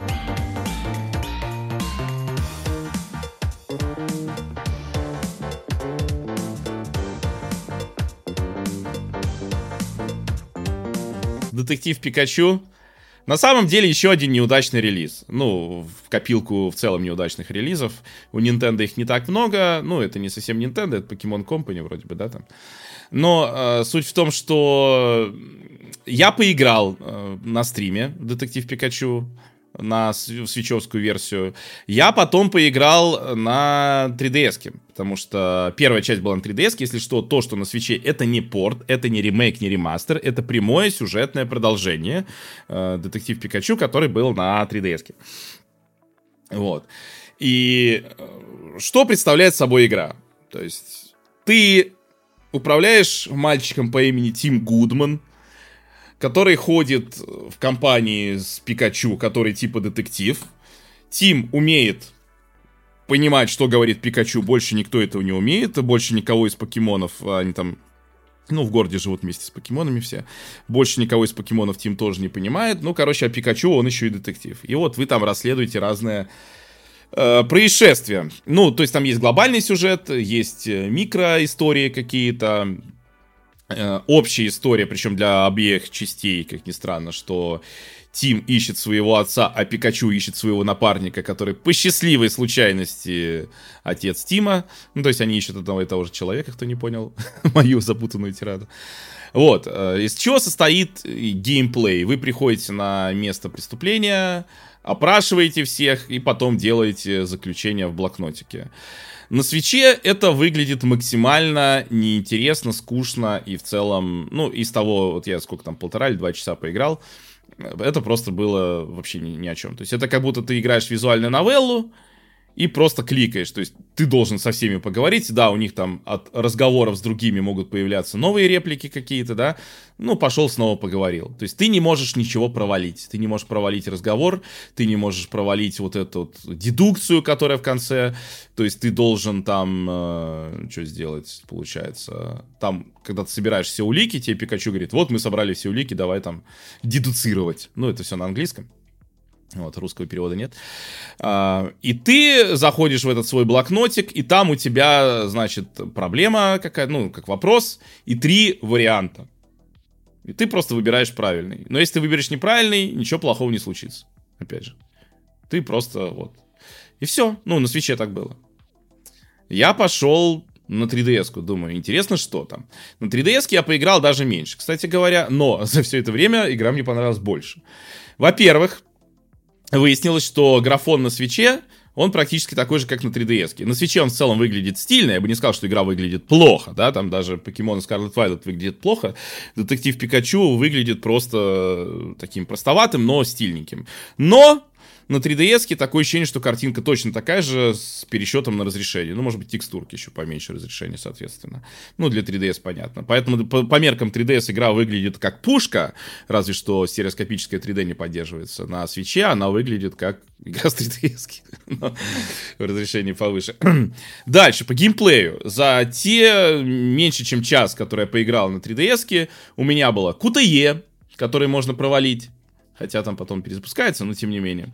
Uh, у меня были вот эти расследования, которые более интересно происходят. То есть, во-первых, на 3DS игра построена как? То есть, они только познакомились, Тим, с Пикачу, и Пикачу как бы учит Тима быть детективом, то есть, учит э, делать эти заключения, и это воспринимается, вот этот э, нарратив, Точнее, нет, это воспринимается как нарратив, что как история, да, что вот есть детектив Пикачу, который там, ну, видимо, уже известный или уже детектив, не знаю, но вот он учит Тима, и в этом что-то есть. Потому что на свече этот момент похерен. Видимо, ну, понятно, тоже продолжение, то есть они уже друг друга давно знают. Э, видимо, такая точно ситуация бы уже не сработала, но надо, бы, надо было придумать, чтобы сработало потому что пока не сработало ничего, видимо. Вот. А, что еще на 3DS? Там, когда вот, да, ты тоже опрашиваешь, э, разговоры тоже провалить не можешь, но потом идет э, такая схема, как бы место преступления, и там такие ключевые моменты закрыли, закрыты вопросиками, ты их должен расставлять. Судя по всему, при провале тоже ничего не будет, но там просто гораздо больше, то есть ты должен прям реально запомнить, больше вещей, да, и расставлять. Не просто там выбор из трех вариантов, как на свече, что я видел вот в нескольких этих местах преступления, которые я изучил, там реально выбор из трех вариантов. А тут уже у тебя как бы несколько этапов, на каждом этапе, ну, где-то выбор из двух вариантов, где-то из трех, но суть в том, что ты уже там такие карточки расставляешь как в схеме, как вот, знаешь, в детективах вот э, рисуют, не, не рисуют, там в сериалах показывают, каких-нибудь старых детективах, там американских, где они, у них там схема на этом на стене висит, да, там или карта, или чего, и он там карточки расставляет, да, и вот ты вот это делаешь. И это интереснее. Это все еще не то, чтобы огненный геймплей, но это как-то увлекает. Ну, плюс сюжетом это как-то вот завязано, и это реально увлекает. На свече, я не знаю, ну, может быть, наиграть подальше, но судя по оценкам, там же оценки в районе 70 баллов тоже у критиков.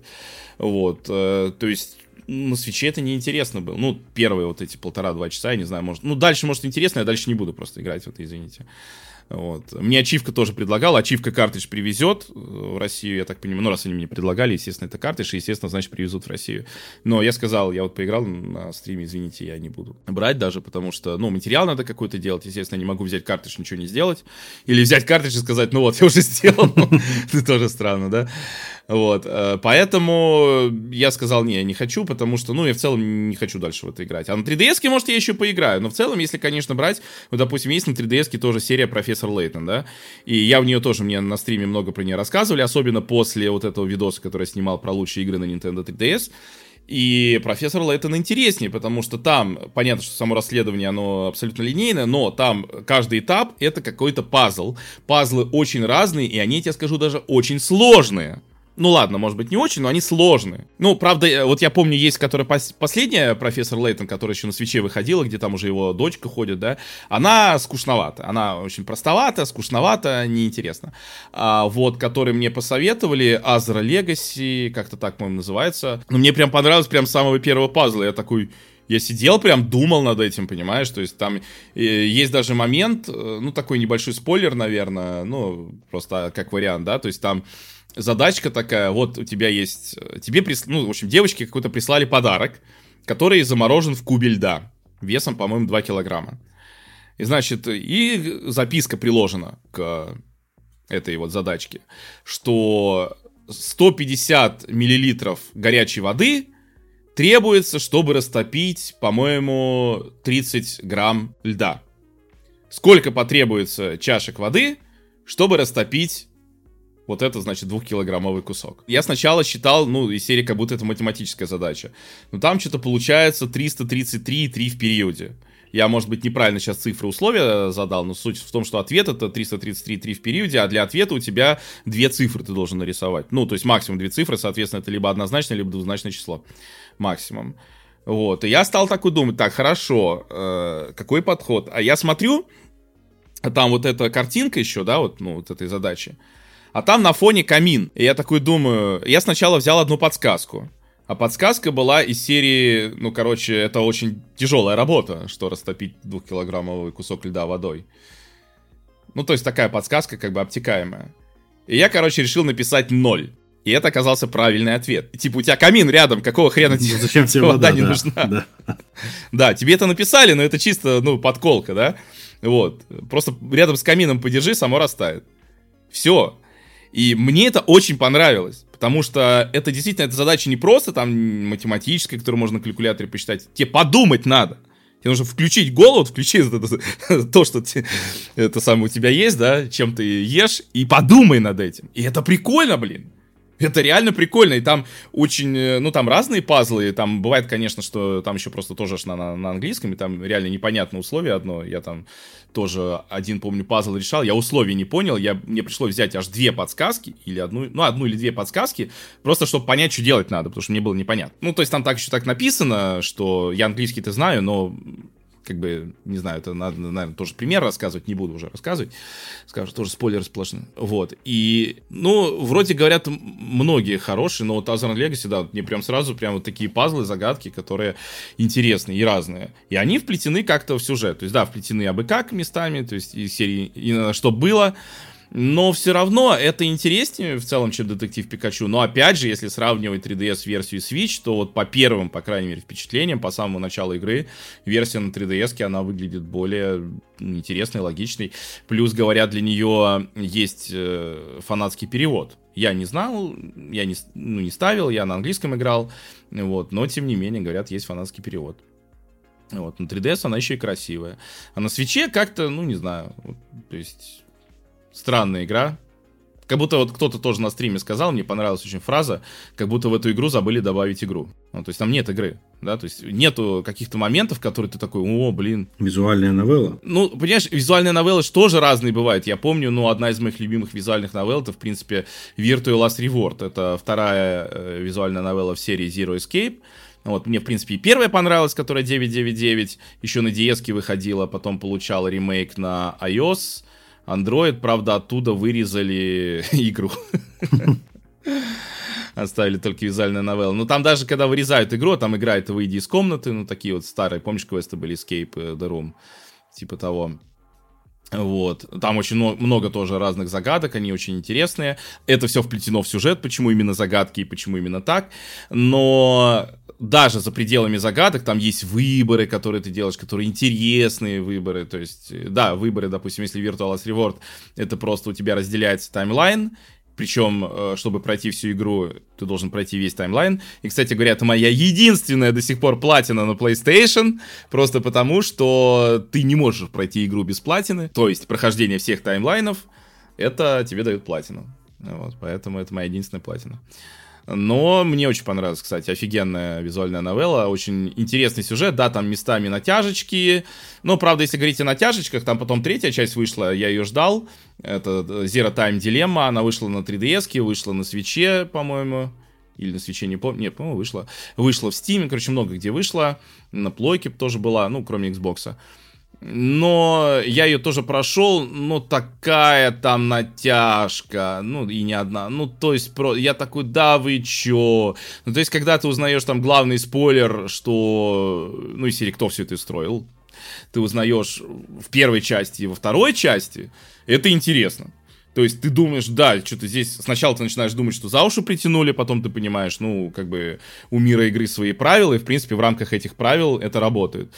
Но когда ты в третьей части это узнаешь, ты думаешь, да пошли вы нафиг, что за бред, что это, вы что вообще, просто обкурились там все что ли? Ну, то есть третья часть абсолютно в этом смысле меня разочаровала, при том, что она как бы связывает первую и вторую, она объясняет там предысторию некоторых персонажей, э, но она просто тупая, серьезно. Повод главному спойлеру, третья часть меня разочаровала. Я на 3DS, кстати, проходил. А, не, на свеча она не вышла, а на 3DS, в Стиме еще где-то, и на плойке. По-моему, на свече все-таки не выходила. Но суть в том, что вот вторая я прям с удовольствием. Но опять же, да, там 40 минут ты иногда просто читаешь. Ну, это визуальная новелла, это для нее логично. Но даже когда тебе доходит, что ты все-таки что-то делаешь, это гораздо интереснее. Даже эти выборы, там, которые влияют, ну, по сути, на развитие таймлайнов, э, которые, ну, то есть, по сути, неважно, какой ты сделаешь, все равно потом вернешься к этому же и сделаешь другое. Но, но оно как-то увлекает именно потому, что они связаны с сюжетом, понимаешь? Вот, в этом смысле интересно. Что будет дальше?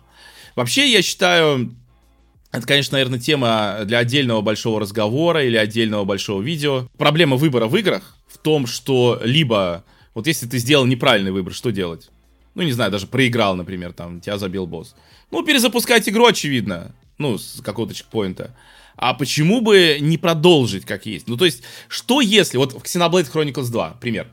Там есть момент, когда на тебя нападает там мужик со своими приспешниками, а потом ты его побеждаешь, и выясняется, что он не хотел тебя убивать, он просто вот, ну, там, подраться хотел, проверить тебя хотел. Но, если ты вот его не побьешь, то он тебя убьет. У тебя будет game over, и у тебя будет перезапуск чекпоинта. А если ты его побеждаешь, то мир, дружба, жвачка. Почему так? Если он не хотел меня убивать, почему он меня все-таки убивает в, одной, в одном из вариантов развития событий? Неправильно, не должно быть так, это, ну, это бред, это, это, это плохо. Либо там, вот, допустим, игры, которые говорят тебе, окей, у нас есть там жуткая нелинейность, ты можешь делать вот так, вот так, вот так, но в итоге выясняется, что если ты делаешь вот так, то это неправильно и ведет к гейм-оверу или к какому-то короткой концовке или еще к чему-то, ну, к такой короткой неинтересной концовке серии ты просто сдох и все. Вот, то есть и в играх не хватает выборов, которые влияют просто как тебе сказать, может быть, даже косметически. Но игроки так не любят. То есть я тоже много слышал, вот, этот выбор, он влияет там только там на следующие реплики или на что он не влияет на концовку игры. А почему обязательно должен, думаю? Ну, не все в жизни, вот ты там, не знаю, выходишь из метро, тебе на ногу наступил человек, к примеру, и вот что ты ему скажешь, что от этого глобально изменится? Не, ну может тебе в морду дадут, конечно, но в основном глобально ничего не изменится. То есть твои отношения с этим человеком изменятся, допустим, или его с тобой, да? Ну, все-таки тебе на, на ногу наступил, козел. Но не всегда в жизни выборы влияют на что-то. Я, знаешь, я помню, одно время была, э, был бзик, вот я хотел играть в какую-то ролевую игру, где можно нахамить кому-то. Я помню, меня в этом смысле привлекла Андромеда, э, Mass Effect Андромеда. Там, э, когда ты прилетаешь на этот, как он, Nexus называется, этот корабль у них, летели-то изначально. Вот, и там э, как бы какая-то тетка, она начинает с тобой как-то прям грубо разговаривать. Ну, из серии вот, вы там, из серии кто такие. А потом она хочет тебе квесты давать. Ну, то есть, из серии помоги и то, помоги и все. И как же меня порадовало, что там есть вариант, даже если взять квест, но вот как-то ей нахамить прям при этом. То есть я такой человек, вот если ты со мной нормально разговариваешь, я буду с тобой нормально разговаривать. Но если ты приходишь и мне хамишь, то я буду также разговаривать с человеком. Ну а что, какого хрена? Он первый начал, пусть он первый извиняется. И мне это в играх очень нравится. В четвертом Far Cry, там же, если ты его все-таки, ну, не берешь короткую концовку, а проходишь, там в конце у тебя стоит выбор между двумя лидерами сопротивления, там Амита и Сабал, ну и, соответственно, одного из них ты должен убить. Ну, примерно как в пятом GTA, только в пятом GTA можно спасти обоих и убить другого чувака. А в четвертом Far Cry нет, ты должен сделать этот выбор, если ты уже до сюда дошел. И я помню, что когда я приезжал, вот, вот меня только привезли в этот лагерь сопротивления, вот эта Амита, она прям на меня бычила. Ну, прям бычила на меня, типа, вы его-то привезли, вообще, что, кто он такой, и вот это все. И нам сейчас не до туристов, и вот всякие такие вещи говорила. Ну, из серии, ну, а кого мне вот сейчас выбирать? Не, ну я бы, может быть, не убивал, я, я может, нахамил, просто объяснил бы, что я о ней думаю. Ну, выбора такого не было, был выбор убить. Поэтому я ее убил. Вот только поэтому. Я сразу понял, что они оба, ну, те еще фрукты и что кого бы ты ни выбрал, будет все равно плохо. Но при выборе кого из них выбирать... Я люблю такие, такие вещи в играх. Пусть они ни на что глобально не влияют. Мне нравится... Э, это же нарратив, это часть нарратива. Даже если ты там пришел, человеку сказал э, разные какие-то реплики, ну, если он на это по-разному среагировал, конечно. Потому что когда в том же... В трилогии Mass Effect ты говоришь, как там есть «Окей», и еще какой-то вариант более длинный, а реакция абсолютно одинаковая. То есть, да, я хочу, чтобы по-разному на меня среагировал э, этот персонаж, но если это есть, я полностью доволен, пусть оно ни на что глобально не влияет. Но мне в играх часто не хватает выбора, который я действительно могу сделать сам. Не то, что есть правильный и неправильный. Я считаю, когда в играх есть правильный и неправильный выбор, это не выбор, это видимость выбора. Вот. Выбор это когда ты можешь сделать так, можешь сделать так, и пофиг, игра продолжится, и все будет нормально. Просто вот что-то изменится, может даже косметически, но меня это полностью устраивает, мне именно такое и надо. Вот именно от игр, которые, где там какое-то погружение или еще какая-то фигня, вот мне именно это и надо, потому что, ну, в жизни так и бывает. Именно так. То есть эффект бабочки, когда ты там, да, что-то сделал мелкое, и оно отразилось на каких-то глобальных вещах, он достигается только на длительном времени. То есть, когда там прошло там миллион лет или сотни лет, тогда да. Или, ну, хотя, ладно, там хотя бы там десяток лет. А вот там, ну, большинство игр же, у них события в рамках, не знаю, ну, коротких рамках, да. Не как классические пьесы, где все должно в рамках одного дня происходить, а как вот, ну, все равно, короткий период. Вот, поэтому глобальных событий, может, и не наступило. Хотя в Ведьмаке мне понравилось. Вот Ведьмак 3 я получил огромное удовольствие от того, от концовок, от того, что на них влияет не просто, допустим, как в Deus Ex или Mass Effect, выборы, которые ты сделаешь в самом конце игры. Да? Вот что выбрал, то и будет. А выборы, которые влияют, вот, которые ты делал в процессе игры. Причем, что мне в Ведьмаке 3 особенно понравилось, я помню, что мы с чуваком одним долго спорили, на тему того, какой, какая концовка хорошая. Я помню, он сказал, вот я не получил хорошую концовку, а потом что-то у него было, что он в снежки не поиграл или что-то. Ну, короче, что я делал? Я говорю, ну я это делал, я получил хорошую концовку.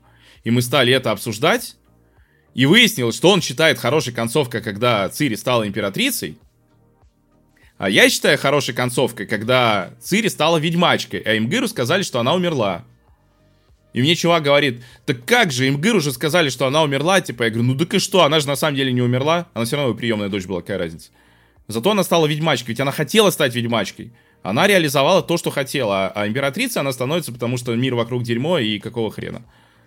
Ну, то есть, э, и мы вот так и не, не, не сошлись в едином мнении, то есть он до сих пор считает, что лучшая концовка, когда Цири становится императрицей, а я считаю, что лучшая концовка, когда она становится ведьмачкой. Вот. И когда в игре есть такое, когда два человека, которые играли в одну игру, они, вот для них разные концовки и разные из них хорошие, это вообще, вот это действительно то, за что стоит любить Ведьмак 3, например. То есть это игра, которая действительно предлагает игроку выбор. Несмотря на то, что ни персонаж нельзя выбрать, э, там, или как-то его отыгрывать по-разному сильно. Ну, то есть, да, у тебя такой Геральт, либо такой Геральт. Но это все равно Геральт со своими особенностями. Но при этом я кайфанул от этого. И вот когда вот от этого спора со своим знакомым я кайфанул еще больше. Я еще больше игру зауважал. Но для тебя какая концовка вот лучше? Ну, тут, знаешь, не то чтобы для меня. Тут, наверное, нужно смотреть с точки зрения, ну, что, чего Цири хотела. Если так, потому что Геральт ее наставник, и если ты, играя в эту игру, себя интерпретируешь Геральдом, то ты, конечно, хочешь, чтобы ну, хочешь лучшего для Цири. А Цири хотела от оков отца освободиться и быть свободным человеком и тому подобное найти свой какой-то путь, неважно, там, ведьмачка или просто помогать людям. И, наверное, да. Ну, она, наверное, не, не, не хорошая, а, наверное, просто отличная концовка. А где Цири становится э, императрицей, это тоже, наверное, хорошая концовка, потому что она жива, и Геральт свои обещания там выполнял все по сохранению ее жизни там и как наставник, короче, да, грубо говоря. И ну да, просто он здесь, знаешь, как бы Геральт выполнил условия договора, наверное, так скажем, не нарушая их. Вот. Ну, для Цири, наверное, это не лучшая концовка, потому что она не хотела быть императрицей. Ну, все равно же там, ты вот сказал, что на протяжении всей игры, а именно на концовку-то э, с Цири там тоже под конец уже практически. Ну да, да, но просто суть в том, что не просто один выбор, э, а несколько выборов, несколько выборов, которые ты делаешь, они влияют. Ну да, один из самых главных это отпускаешь ты ее одну там поговорить э, с этими... С ложей чародеек. Да-да-да, или не отпускаешь одну. Это один из ключевых моментов, но все равно, все-таки таких моментов. И этот момент логичный. И что мне, кстати, тоже в Ведьмаке понравилось, да, честно говоря, мне много чего в Ведьмаке понравилось, даже вот в этом э, с Бароном квесте, когда ты выбираешь, да, там, э, между, э, там, сохранить жизнь этим в деревне, либо... Это можно забаговать этот квест вообще. Но это вроде было давно и не на консоль. На консоль я баговал. Да, то есть ты всех спасал, и тех, да, и тех? Да, да. Не, ну, откровенно говоря, мне деток было больше жалко, поэтому... Ну и то, я, конечно, я читанул, я посмотрел исходы в интернете и долго думал, выбрать плохой вариант или очень плохой вариант. Но мне понравилось, что все равно вот есть выбор, и все, и ты с ним живешь. Ну да. И это классно. Чем вот есть выбор вот такой, а если ты выберешь другое, то у тебя сейчас game over будет, и потом выбирай как надо. Потому что чем те же вот, э, почему я тоже постоянно троллю JRPG за то, что они нифига не RPG, потому что вот как, Dragon Quest, да, вот ты запускаешь там, э, восьмой, например, и там, пошли спасать принцессу, ты такой, нет. Ты, ну как нет? Пошли. Нет. Не, ну чел, давай пошли. Нет. Ну и, короче, на, пятый, что ли, раз у тебя уже выбора нет, тебе просто идешь и все. Вот тебе ролевая игра. Ну, то есть, могли бы как-то это, не знаю, обыграть, но это же не обыгрывается все равно. И это на протяжении всей игры, это не то, что один раз. То есть, у тебя постоянно такая фигня. И практически во всех JRPG. Единственное, где более-менее еще есть хоть какой-то выбор, это в Xenoblade Chronicles X как раз. Вот они там пытались. Там и создание героя, что, по-моему, вообще, где еще в JRPG создание героя своего есть? Я не помню. Не просто выбор там мужчина-женщина, как там и Fire Emblem бывает, а вот именно создание героя, я не помню. Ну, в покемонах не считаем, там от твоего героя это... Ну и толку там мало вариантов. А в этом прям создание героя. Это прикольно, мне это понравилось. Ну, а тогда в Ведьмаке много вообще действий по всему прохождению, которые будут влиять на общую концовку. Там же, если отдельно брать других персонажей, да, и что с королевствами будет. Ну и защита Кайр Морхена, да, да, да. да, да. Ну, тут да, много, конечно, много да. Если вариантов. в Цири, конечно, брать, то там а так, конечно, да. И про Кайру Мец вообще практически в начале игры ты судьбу ее решаешь, по сути. Да, правители Скеллиги, это тоже там, ну, под конец. Ну, тем не менее, много вариантов. И да, это круто. Это круто, что ты потом сидишь, смотришь, что у тебя получилось. И либо идешь заново начинать новую игру плюс, либо идешь смотреть, э, читать, что могло у тебя выйти.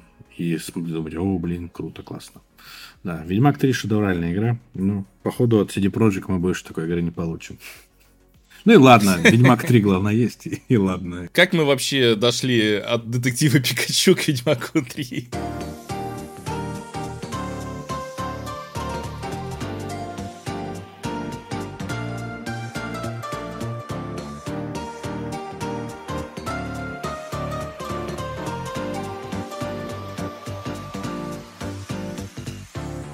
Раз уж я просто периодически поигрываю все равно, и сегодня упоминал в The Crew Motorfest, я бы сказал, что все-таки меня игра скорее разочаровывает, потому что там вот это что ж система прокачки машин, да, то есть, которая меня, в принципе, даже чем-то привлекает. Но там все вот эти стандартные плейлисты, они тебе дают машину, которую ты не можешь менять, не можешь ее прокачивать, и вот проходи. Если ты там, ну, буксуешь, ну, либо сложность повышай, ой, понижай, либо, ну, git good. А ты такой, ну, у меня же игра с прокачкой машин, это чуть ли не основная механика, может я... Нет, нельзя. Нет, давай. И еще бесит, вот, знаешь что, что постоянно ты, когда запускаешь игру, ты появляешься в одном и том же месте, быстрое перемещение не работает, пока, ну, по крайней мере, пишут, пока ты 10 плейлистов не закроешь, ну, а про закрытие плейлистов вот я сейчас сказал, да, что там не сильно... Некоторые плейлисты сами по себе интересные, но в целом они как-то с механикой игры конфликтуют. Вот. И ты каждый раз с одного и того же места разъезжаешься, вот. И там еще такая фигня есть, что они снова вставили, как еще было в первой части, эти надоедливые челленджи на дороге. Там типа слалом, змейка, ну, это такая фигня. И ты, тебе строится маршрут, который, кстати, тоже не отключается, вот это рельс, не рельс, а троллейбусные провода, которые у тебя над головой. Я так не нашел, где их отключить, тоже бесит. Ну, и серии ничего, недостаточно GPS на миникарте, там же тоже отображается. Зачем мне, что, дебил, что ли?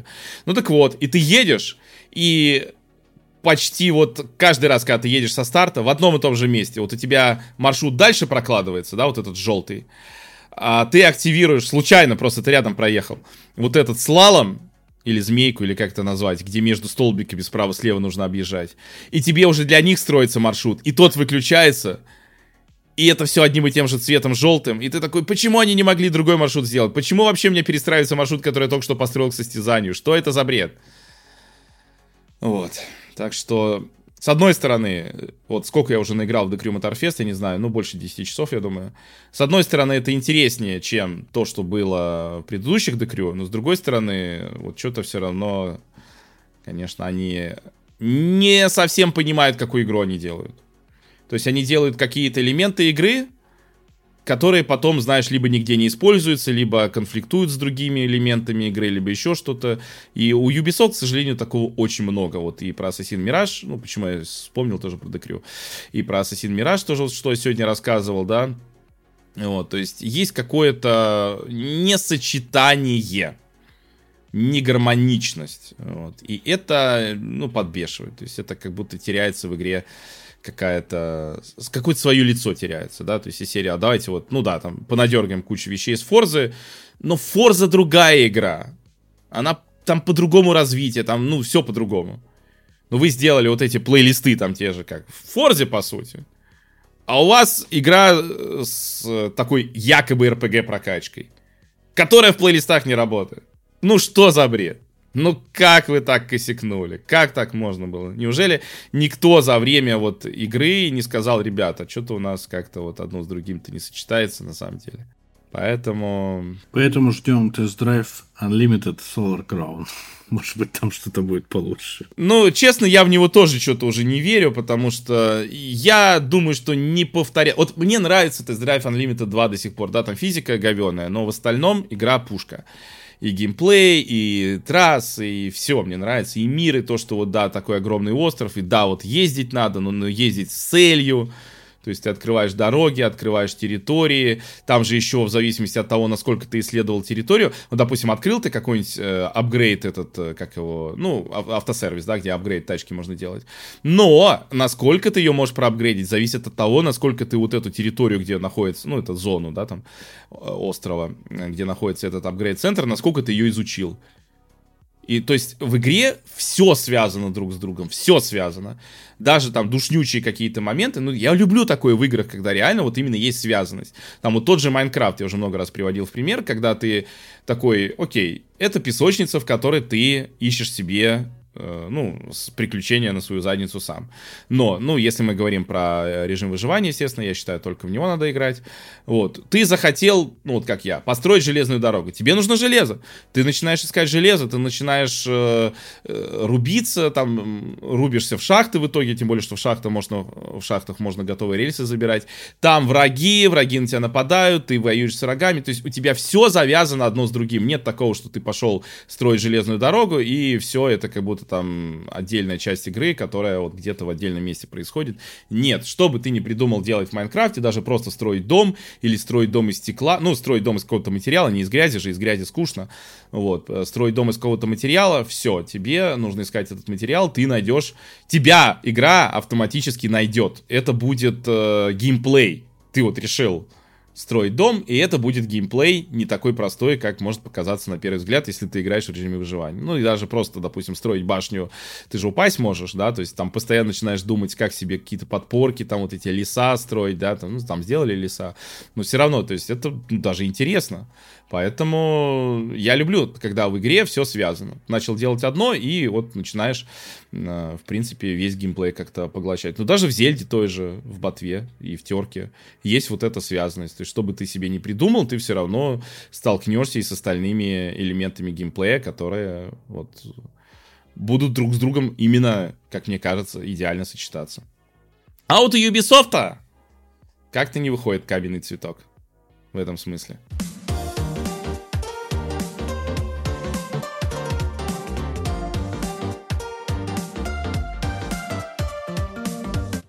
Тогда будем заканчивать сегодняшний выпуск. Да, будем заканчивать. Спасибо, что слушаете нас. Мы... Слушай, а Google подкасты закрываются там, что ли? Или Google пок- подкасты закрываются. Их вроде должны интегрировать в YouTube Music. Чуть ли не сам в YouTube. А YouTube Music тоже закрылся? Или нет? Нет, Или он еще не закрылся? Короче, они будут Google подкасты интегрировать вот в YouTube. Только я не знаю, как в сам YouTube или YouTube Music, или что в YouTube Music. В общем, они мне письмо прислали, будут присылать дальше письма который будет писать, что будет происходить.